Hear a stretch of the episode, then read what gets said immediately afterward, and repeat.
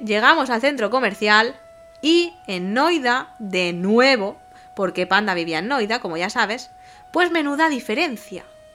En ese centro comercial, en concreto, ahí los precios... Es que me quedé loca. Los precios eran más caros que en España. Dimos una vuelta y después de que nos estafaran con la compra de unas mascarillas de cara, es que en serio aprovechan cualquier cosa, ¿eh? Cualquier ocasión. Es que ponía dos por uno en mascarillas. Pues no, no te podías fiar. Te la colaban siempre. Bueno, pues después de todo aquello, nos sentamos y esperamos a Panda. Y ahí, en ese momento, ya cogí aire y digo, va, venga, le voy a enviar un mensaje a Dishant y le puse. Mira, Dishant, me voy en unos días de la India y yo no creo que vaya a volver. Yo siempre te voy a recordar y ojalá puedas verte como yo te he visto a ti. Ojalá también hubieras podido ser sincero y abrirte a mí, tío, porque entiendo. Ahora sí que puedo entender que aquí la situación es dura. Y puedo entender por qué no quisieras contarme tu realidad, sea la que sea, porque nunca lo voy a saber. Pero te deseo de corazón que seas feliz. No va a ser conmigo, está claro, pero de verdad deseo que seas feliz y libre. No puedo tenerte en mis redes, evidentemente, porque necesito decirte adiós. Pero si alguna vez, y te doy mi palabra de honor, tú necesitas ayuda, quieres que venga a buscarte, tú tienes mi teléfono. No necesitas mi Instagram ni ver mis fotos, tío. Tienes mi número.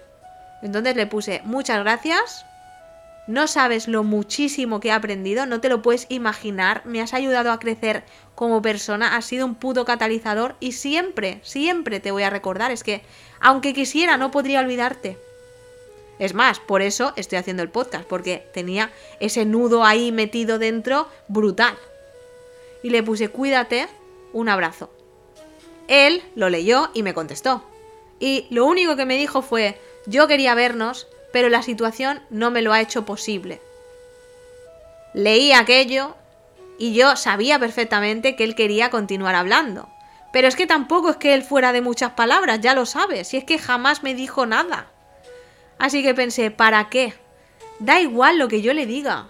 Había tenido tanto tiempo para decirme algo y lo que estaba claro era que me enamoré de un sueño. Y ahí, en medio del centro comercial, me puse a llorar como una madalena y dije, vale, ya está, no necesito nada más. Y seguidamente lo bloqueé para poder soltarlo. Al poco llegó Panda y nos fuimos a su casa.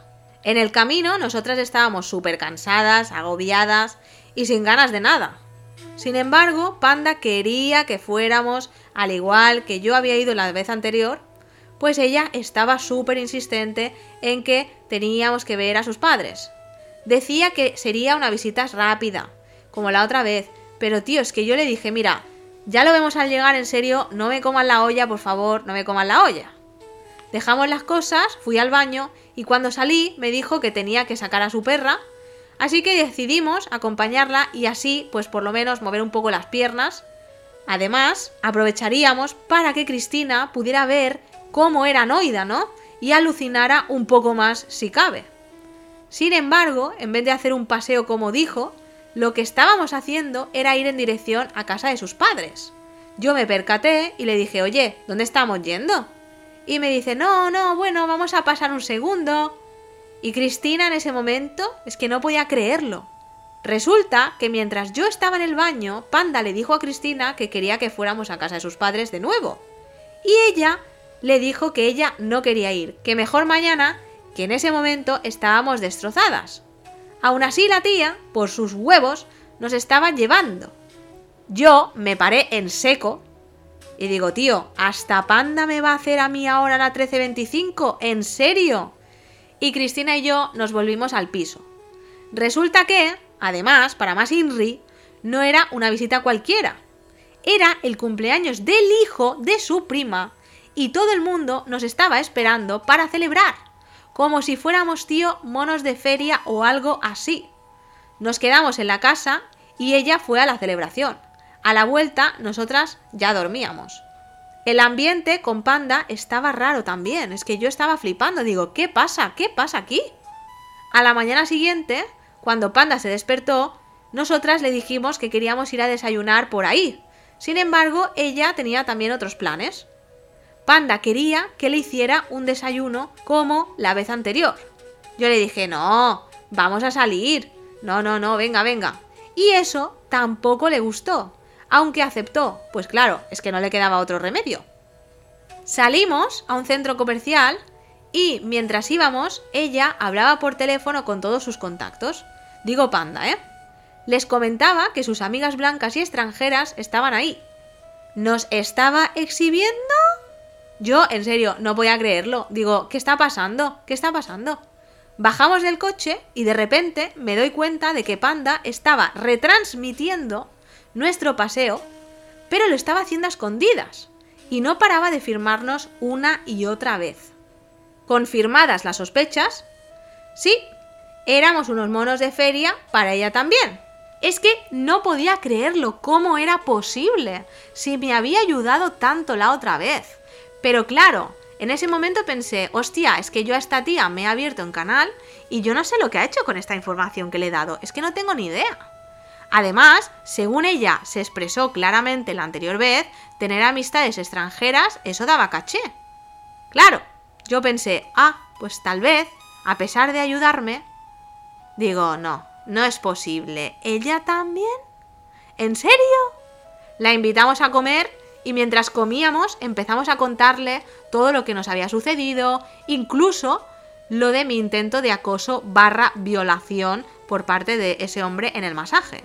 Y frente a todo es que no dijo nada, no le importó en absoluto. A ella lo único que le importaba y lo único en lo que hacía hincapié constantemente fue que teníamos que sacarnos fotos y que también teníamos que ir a ver a su familia, cosa que ya por orgullo y respeto hacia nosotras mismas, yo no decidí hacer, dije, me niego en rotundo, no va a suceder.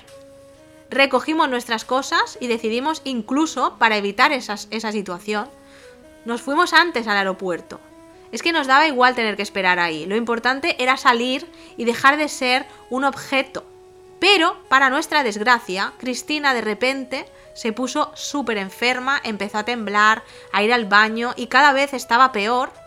Esperamos un rato y cuando pareció que la cosa mejoró, nos metimos súper rápido en el taxi y no miramos atrás. Panda se despidió diciéndome que me acordara de ella, que esperaba ir a España a verme. Eh, Panda, ya te digo, si alguna vez eh, escuchas esto, eso jamás va a suceder. No quiero personas en mi vida que solamente me quieran por mi color de piel y no me vean como un ser humano.